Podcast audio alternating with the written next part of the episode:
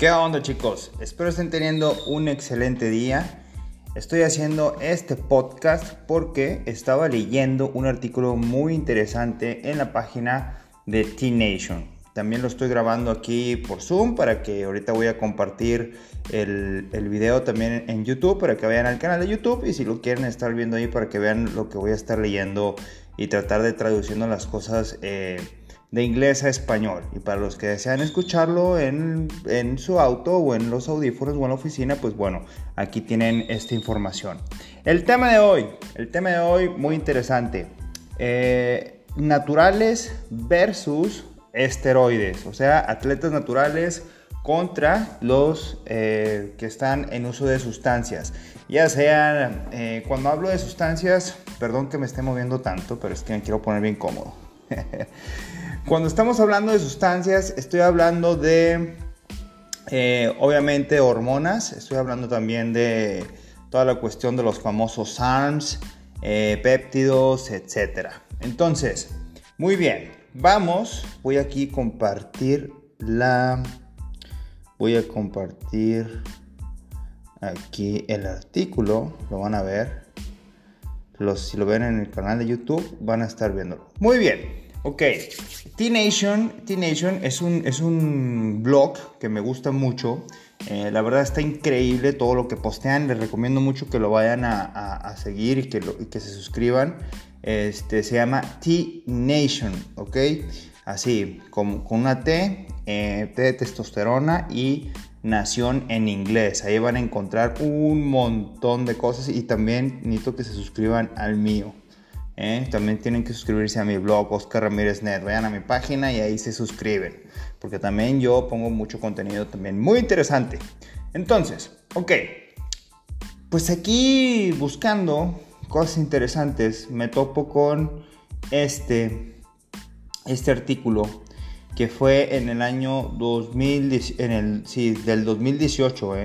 del 2018, 16 de febrero del 2018 publicaron este artículo muy, interesante. Dice, eh, la pregunta, naturales versus atletas que están utilizando eh, esteroides o sustancias. Eh, las 10 preguntas más importantes, aquí me voy a ir a solamente 5 preguntas que son importantes para no ser tan largo el podcast y, o el video. Y bueno, la primera, ok, vamos a la primera.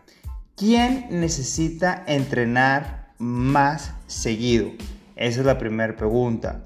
Si los atletas que son naturales o los atletas que están en uso de esteroides.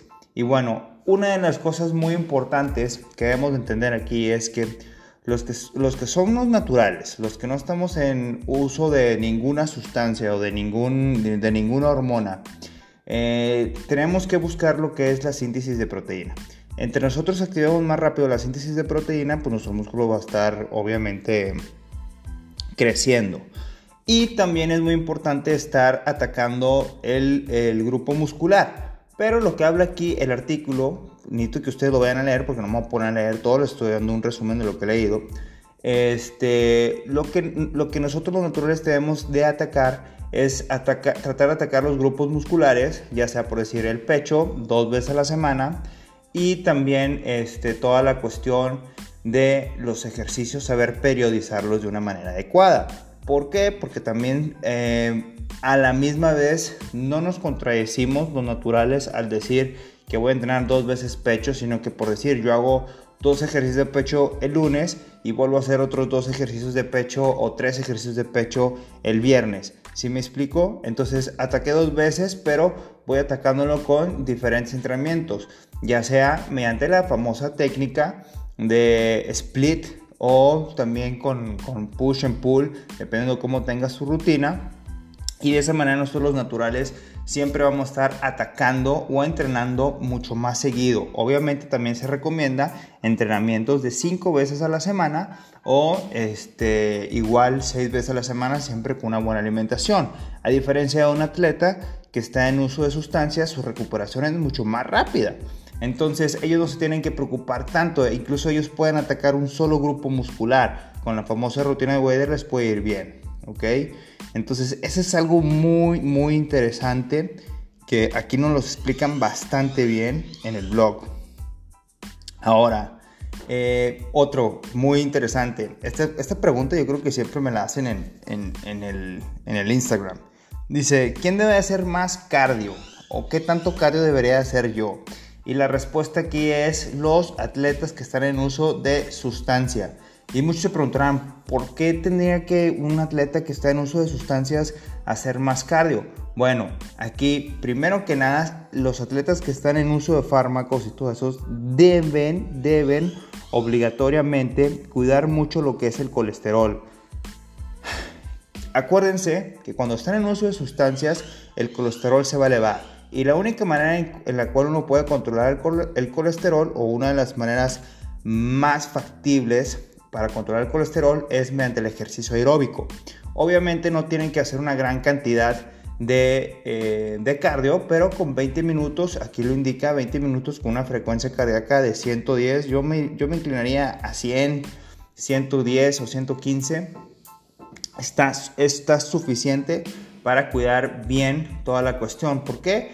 Porque si empieza a haber mucho colesterol, se pueden tapar lo que son las venas y obviamente hay un riesgo de un infarto. Entonces, atletas naturales o atletas que están en uso de eh, esteroides o de sustancias, pues obviamente los de sustancias tienen que darle mayor prioridad al cardio que los atletas naturales. ¿eh?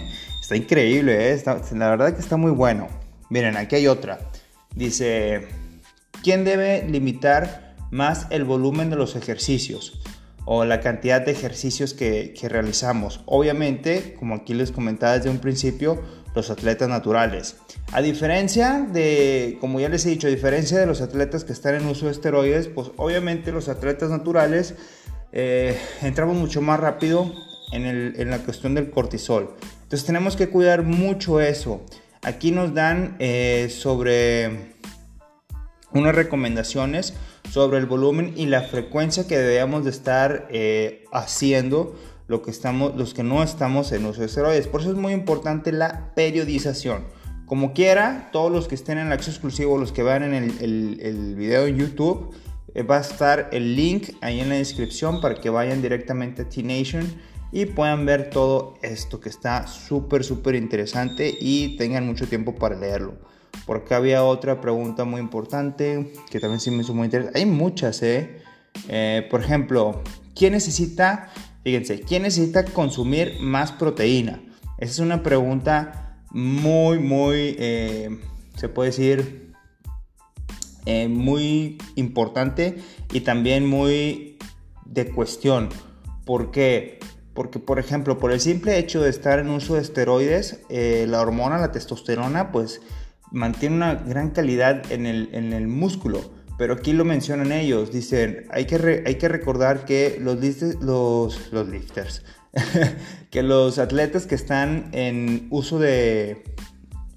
Eh, dice, voy, voy, voy, a, voy a guardar un poco de silencio porque voy a leer muy bien esto para tratar de explicárselo de una mejor manera. Los que me están viendo aquí en YouTube, bueno, pues lo pueden ver, ustedes también pueden ver aquí el, artículo de lo que estoy hablando. Dice, eh,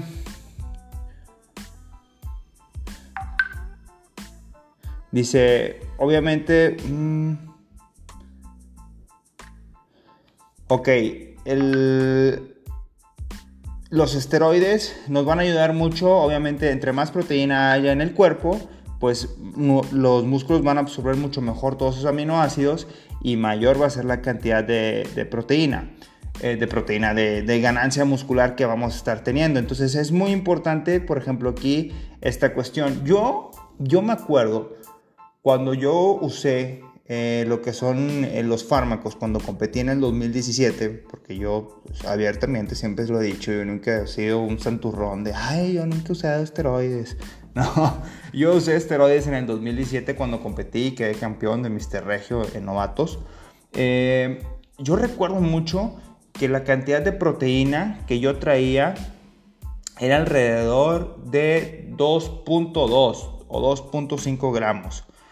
No era tanta, no era tanta, ¿eh? Y aún así, con esa cantidad, logré hacer fácil, eh, lo máximo que pesé fueron 90 kilos, 93 kilos, pues traía un porcentaje de, yo creo que traía un 10% de grasa. Ya cuando competí, yo no usé hormona ni nada por el estilo. Y me acuerdo que me bajé hasta 70 kilos de puro cardio. O sea, estaba hecho. A mí no me gustó esa competencia y no me gustó esa preparación. Y por eso nunca más volví a competir en, en culturismo. Pero sí me acuerdo mucho de, de todo eso. La verdad que, que sí. Y yo creo que si hubiera, si hubiera tenido esta información que salió un año después. Pero si hubiera tenido esta información, pues otra cosa hubiera sido. Por eso es muy importante siempre estar leyendo y escuchando cosas interesantes. Bueno, eh, vamos por la última pregunta. ¿Quién necesita más calorías? Consumir más calorías.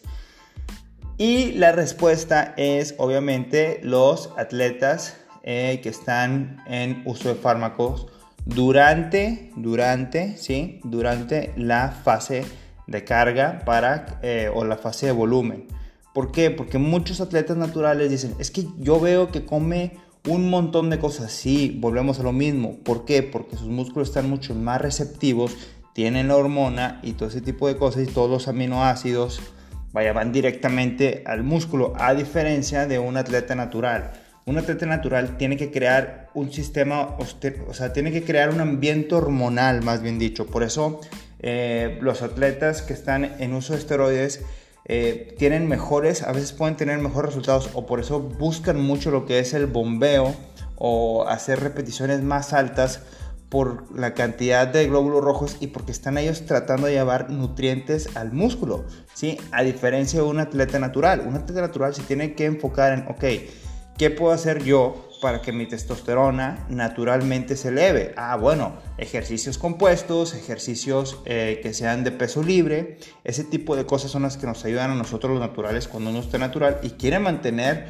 un, peso de 90 kilos o de 80 kilos de manera natural. Es muy complicado y obviamente tienes que cuidar mucho la cantidad de carbohidratos a diferencia de un atleta que está en uso de de, fármacos. ¿sí? La verdad es que sí hay una gran ventaja y una gran diferencia.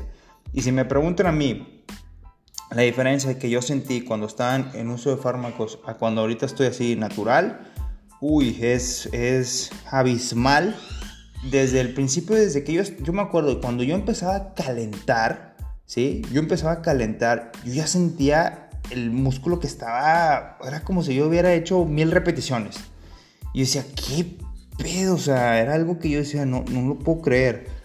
Y en los entrenamientos yo lo sufría porque era, era, un, era una cosa en un dolor. Entonces me decían, ¿a poco no sientes con ganas? yo, no, hombre, no siento nada chido. O sea, la verdad, no disfrutaba los entrenamientos porque era un dolor. Y al día siguiente, obviamente, sí me recuperaba muy bien y sí vi los cambios muy rápidos.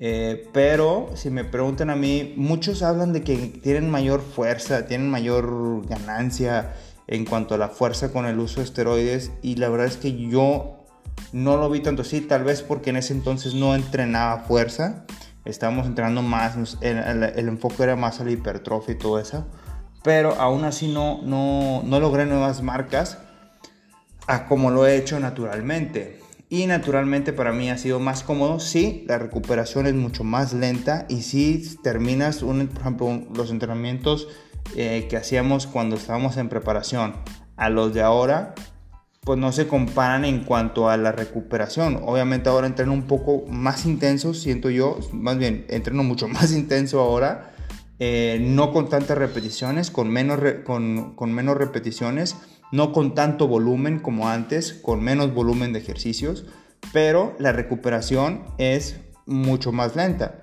Antes podía entrenar el lunes, entrenaba pierna, y podía volver a entrenar sin problema el miércoles. Ahora es el lunes y entreno pierna hasta el jueves o hasta el viernes, ¿sí? Dependiendo de cómo ande. Y si, si es el viernes, vuelvo a entrenar pierna hasta el mar y lo voy recorriendo. He perdido 48 horas. Bueno, chicos, hasta aquí el podcast, hasta aquí este video. Para que lo vayan a ver, les dejo el link. Les dejo el link ahí en el, en el video. La neta, les recomiendo mucho que lo vean que se metan ahí en el acceso exclusivo. Esto lo voy a dejar también. Este, y pues bueno, con mucho gusto aquí compartiendo más eh, artículos interesantes. Me encanta estar leyendo estas cosas y compartirlas aquí con ustedes. Eh, obviamente yo no soy un gurú del fitness y siempre se los he dicho, soy un coach, un coach en línea que le gusta estarse informando, que le gusta estar leyendo artículos también de ciencia y todo eso y se los comparto a todos ustedes. Aquí no hay gurús, simplemente cada quien sabe lo que sus ojos ven. Que tengan un excelente día y nos vemos en otro podcast o en otro video. Hasta luego.